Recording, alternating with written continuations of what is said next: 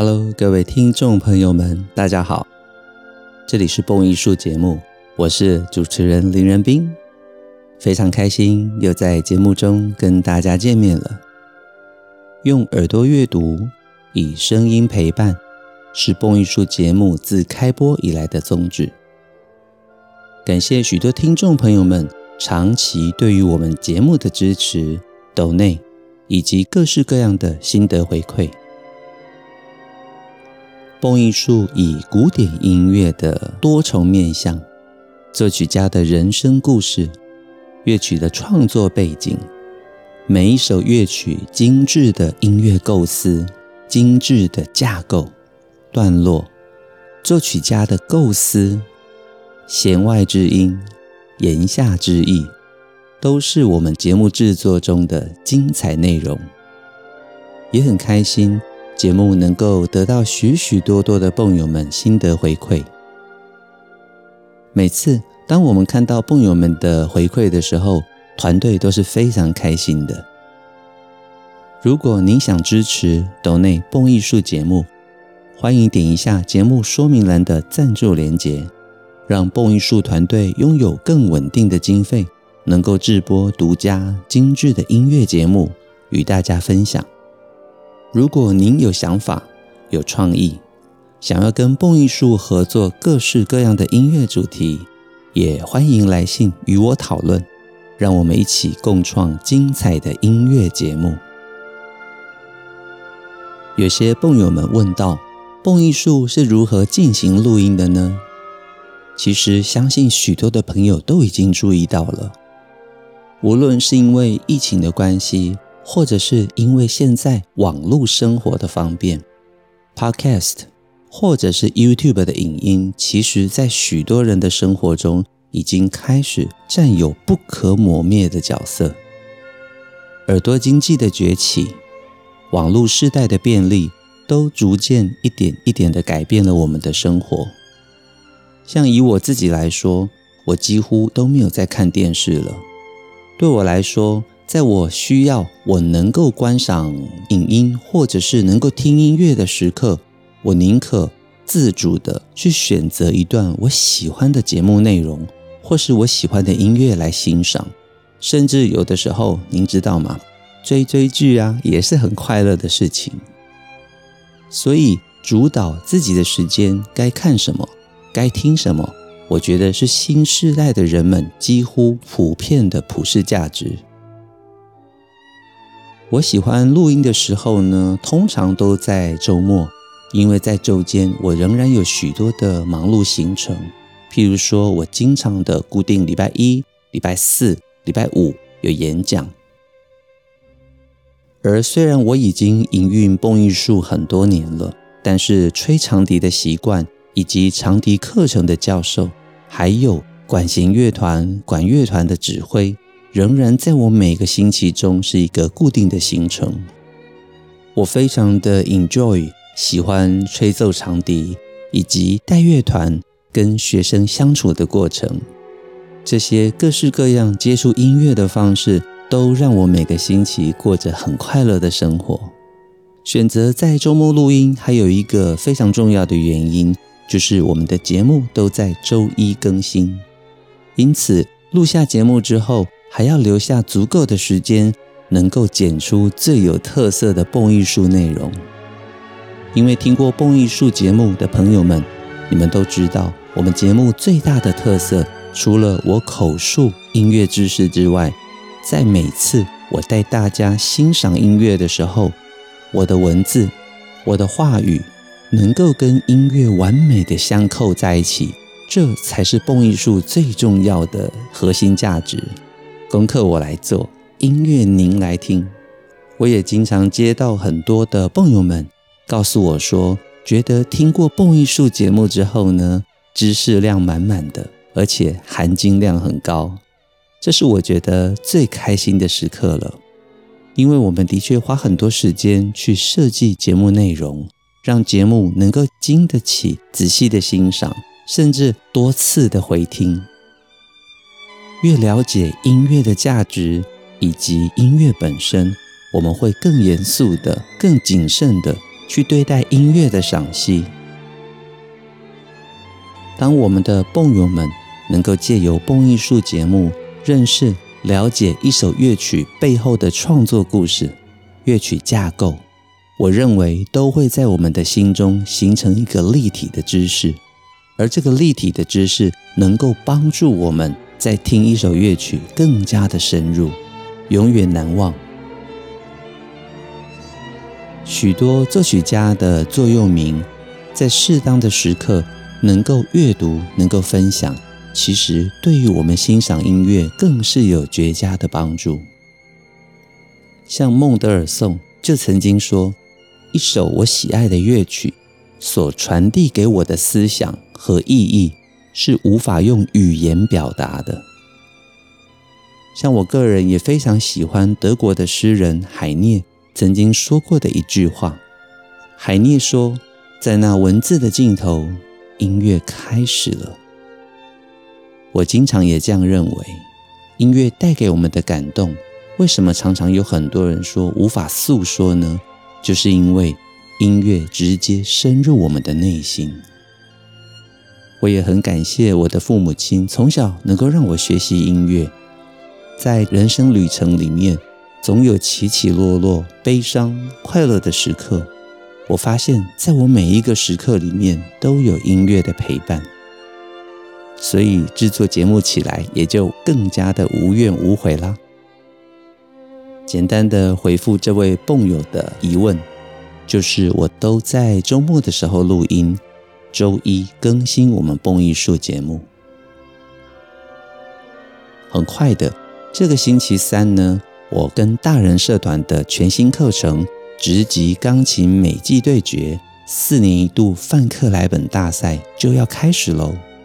这套八堂课为一个完整系列的线上影音课程，每个星期三的晚上我们会在线上举行。所有参加课程的朋友们会在线上听我介绍范克莱本钢琴大赛的缘起、优秀的得奖者们、大赛的趋势。曲目介绍，还有今年最特别的是，在第三轮加入了音乐界的大魔王莫扎特钢琴协奏曲。弹奏莫扎特的难度究竟有多高？让我来带你了解。最后面就是范克莱本钢琴大赛的决赛，每一位参赛者都需要演奏两首协奏曲。在大赛给予的两类曲目范围里面，各挑选一首，分别要展现它的音乐性、灵活思维、诠释风格以及技术的完整度，可以说是每一位年轻钢琴家最高难度的挑战之一。因此，整套八堂的系列课程，我们将从大赛的起源一路跟着大赛走到它的 final。跟学员们互动交流，激发出更多不同角度的欣赏与思考，让我们以乐会友，从热情出发，享受每一次丰富的领赏乐趣。这套课程也会成立 LINE 的专属群组，在群组中，大家可以跟我畅聊所有音乐的点点滴滴。在每个星期三晚间课程结束之后，也会有一个星期的时间，让大家可以在线上回看课程的内容，达到最佳的复习学习效果。想要了解这一套课程的话，上网搜寻大人社团林仁斌老师范克莱本钢琴大赛直击钢琴美技对决，您就能够加入这套线上课程。赶快，这个星期三就要开始喽！期待跟所有蹦友们在线上的见面。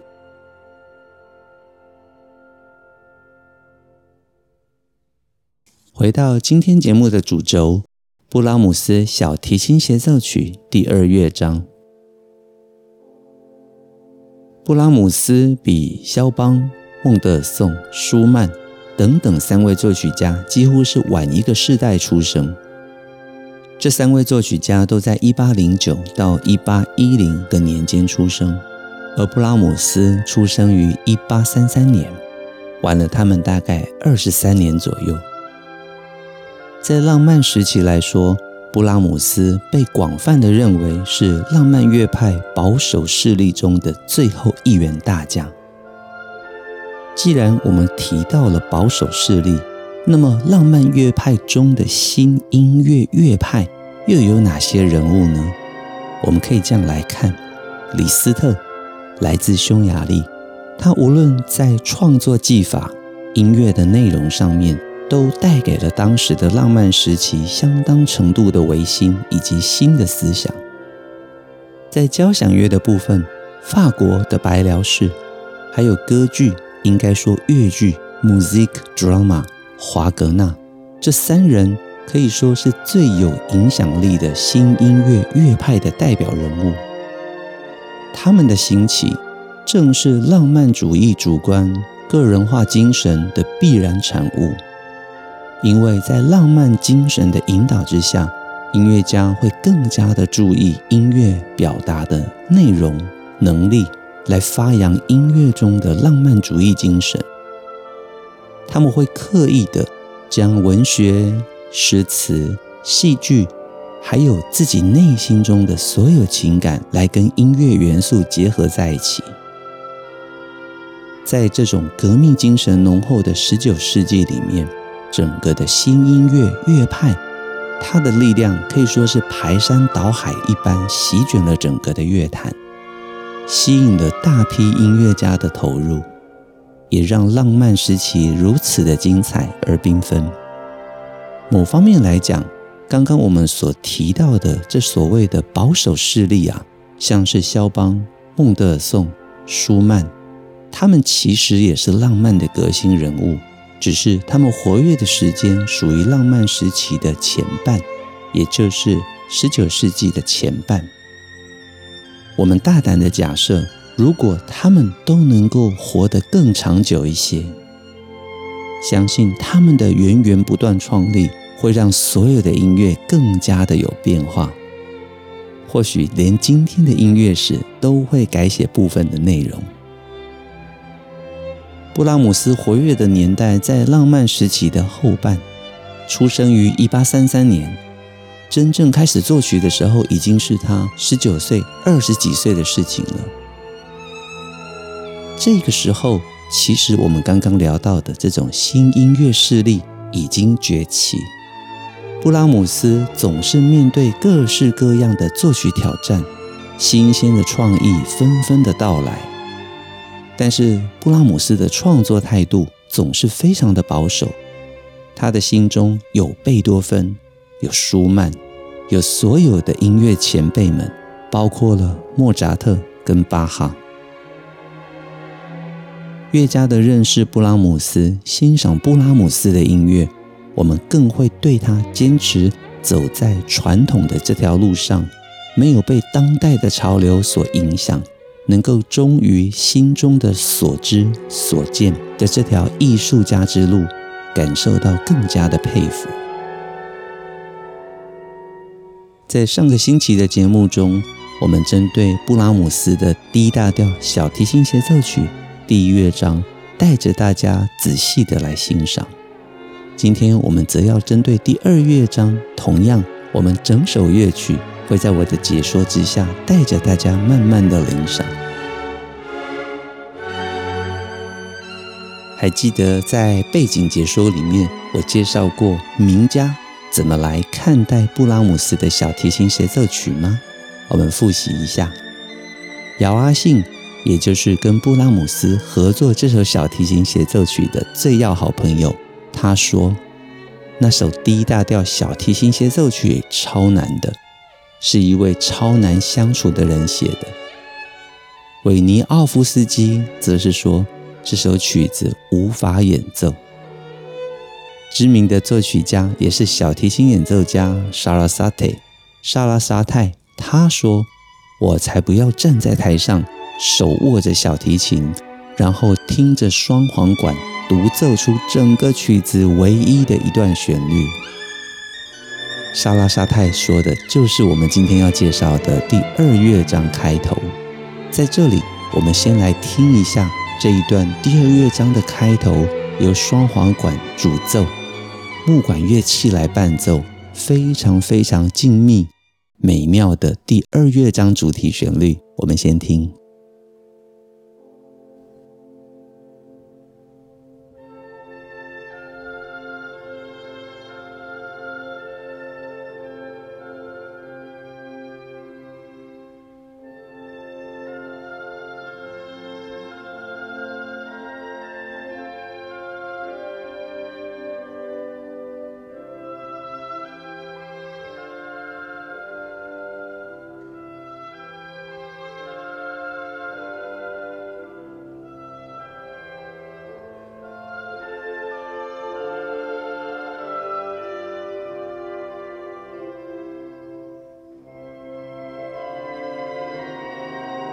这一段旋律非常的美妙，有田园风。伴随着这段旋律，各位应该就能够深深的感受到我刚刚在之前所阐述的。布拉姆斯虽然活跃在浪漫的后期，但是他的创作手法，他的音乐内容完全是忠于自己的内心，并没有被当代的李斯特啦、布鲁克纳、其他的作曲家。来影响他所阐述的纯净无瑕的音乐内容，所以布拉姆斯的音乐，您或许最初的时候不一定能够深刻地感受到他音乐的魅力，因为是如此的纯粹。但是随着您的乐曲越听越多，你会重新的发现布拉姆斯音乐中这最纯净、最忠于内心。最纯粹音乐的美，所以我会说，布拉姆斯承袭了贝多芬的音乐格局，以及舒曼的交响协奏理念。他的小提琴协奏曲，这唯一的一首，是带给全世界最成熟的交响协奏曲作品示范。第二乐章，它是慢板，Adagio，F 大调，A。B A 三段体，在音乐欣赏的过程中，我会带着大家认识曲式架构，也认识乐团的配器。现在就让我们播放音乐，一起来欣赏布拉姆斯小提琴协奏曲的第二乐章吧。乐曲一开始，我们只会听到低沉的长音，仿佛森林中低鸣的絮语。由低音管开始，接着法国号在下方加入，木管的和声跟着 oboe 双簧管的独奏同时进来。乐曲是二二拍，双簧管以八分音符的架构慢慢的演奏着，旋律下方写着 dolce 温柔的。您是否听到双簧管明亮的音色？犹如森林中的精灵，慢慢地走向我们的眼前。除了双簧管的旋律之外，您多听几次前奏的音乐，就能够感受到木管的其他旋律以各种的形式伴随着这位森林中的精灵——双簧管一起前进。和声非常的纯粹而美妙。音乐的方向随着渐强与渐弱，带给我们非常舒心的感受。欣赏这么优美音乐的时刻，通常我们会闭起眼睛来慢慢的享受。而这一段管弦乐的前奏，的确就是这么的美。虽然木管之间有着许多的对话，但是它的架构四平八稳。能够让我们感受到难得的音乐中静谧休憩的时刻。前奏虽然才短短三十一个小节，但因为这个乐曲是慢板的关系，等到完整的将旋律演奏完毕之后，已经将近两分半钟了。所以呼应刚刚我解析的，我才不要手握着小提琴。在舞台上听着双簧管演奏出这个曲子里面唯一的完整旋律啊！我们现在已经听过了双簧管演奏的完整前奏旋律，进入 F 大调的中指式。现在即将登场的是小提琴的独奏，接续着双簧管刚刚演奏的旋律，长笛则在上方呼应着。很快的，小提琴再次的拉高一个八度，成为了整个乐团中唯一的女王。法国号回应着，而弦乐群则在下方成为了最佳的陪衬与陪伴。竖笛的回应，我们可以听到，在旋律进行的途中，乐团的不同乐器都会跟着它有许多的回应。这也是我所提到的交响协奏的概念，因为乐团在这个时刻并不是只为主旋律而伴奏，而是有着更多 organic 的互动。就是因为这些珍贵的有机的互动，会让我们在欣赏乐曲的时候更加的满足。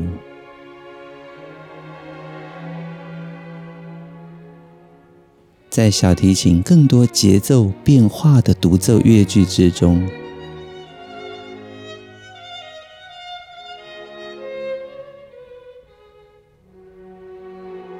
木管两个小节的连接句，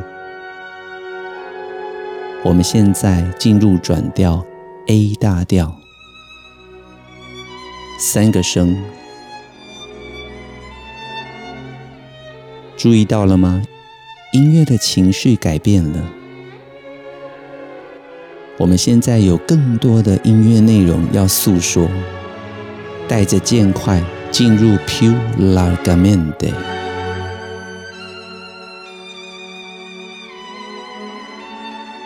更加的广大。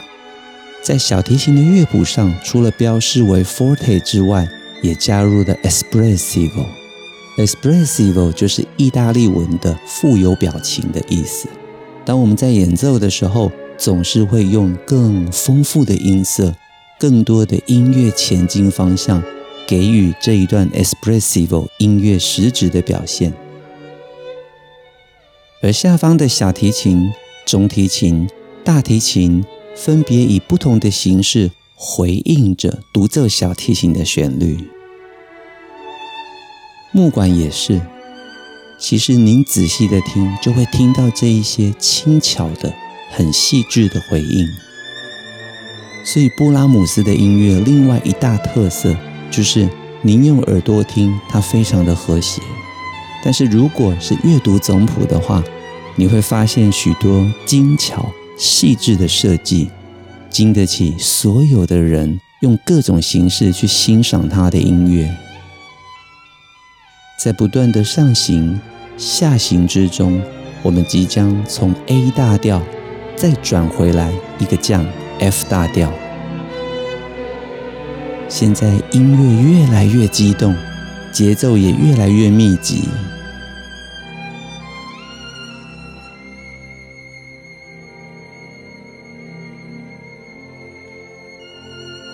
小提琴的高音美极了，一次。又一次的，似乎让我们心中的愁绪达到了顶点。刚刚我提到，音乐是 A B A 三段体，所以在前奏之后，小提琴程序的演奏同样是 F 大调的旋律这一段，就是它的 A 段。进入转调之后，则是 B 段的旋律，也就是思潮更加澎湃。愁绪更加浓郁的这一段，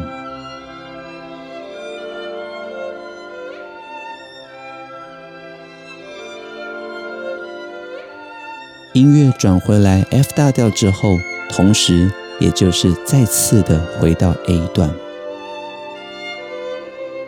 在欣赏协奏曲这样子曲式的时候，对于 ABA 三段体，各位同学应该是不陌生的吧？因为 ABA 比起像是城市部、发展部、再现部，其实精简许多。通常第三段的 A 我们会加一个 plus 或加一个 comma 等等不同的记号，来提示它虽然是 A 段的再现，可是音乐内容不一样了。我们在逐渐上扬的小提琴独奏音乐之中，可以听到法国号跟它的和鸣对唱。如同我所说的，其实乐团里面的每一个声部都跟这一位独奏女王有许多的回应。这也是布拉姆斯的音乐之中，在协奏的部分写得最棒的地方。而且我们经常听到担任前奏主旋律的双簧管会不时地出现，在跟小提琴对话。小提琴。也会在 obo 双簧管所演奏的主题之上进行着变奏式的演奏。这里面有上行的爬音，有倚音，有节奏的变化，有更高亢的旋律，都让我们在欣赏的时候增加了无比的乐趣。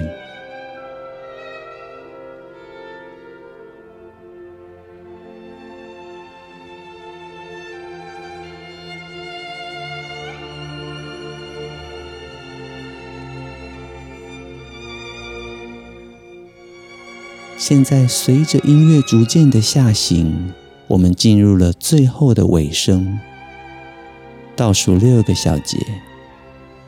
无论是木管或者低音的弦乐，大提琴跟低音大提琴都进入了 PP Pianissimo 的长音，让独奏小提琴可以如泣如诉的完成最后四个小节，从低音。到高音的长音，弦乐的低音给予回应，管乐加入，在一片祥和、宁静、绝对的 F 大调完全终止之中，结束了第二乐章。我们仿佛翻开了小说，阅读了一篇温馨、优美的小故事。刚刚我用森林来比喻。其实我自己是非常喜欢的，听着布拉姆斯的音乐，总有一种森林奇遇记的感觉，尤其是他的慢板乐章。布拉姆斯跟贝多芬一样，喜欢在森林中漫步，喜欢到各个风光明媚的地方度假，像是他的交响曲第二号啦、第三号啦，都是在风光明媚的度假胜地中完成的。所以我也期待未来在节目中为大家介绍更多布拉姆斯的音乐。听完了他的小提琴协奏曲第二乐章，有没有觉得音乐非常的舒适、祥和、好听？一般在欣赏这种三乐章协奏曲的时刻，第二乐章是最让我们放松的时刻了。因为第二乐章通常有着最优美的旋律、最丰富的故事性。了解它的架构 ABA 之后，各位就会发现，欣赏音乐是一个非常轻松而快乐的事情。这也是我所提到的，了解曲式架构，在我们的心中会形成一个立体的空间，而这个立体的空间就是作曲家创造的。所以，音乐为什么能够直接进入我们的内心，就是因为我们跟音乐之间是没有任何隔阂的。透过认识作曲家设计的架构，听到他所写的和弦，幻化成情绪进入我们的内心，它就成为了你心中不可被取代的一种感受。这是听音乐最快乐的事情了。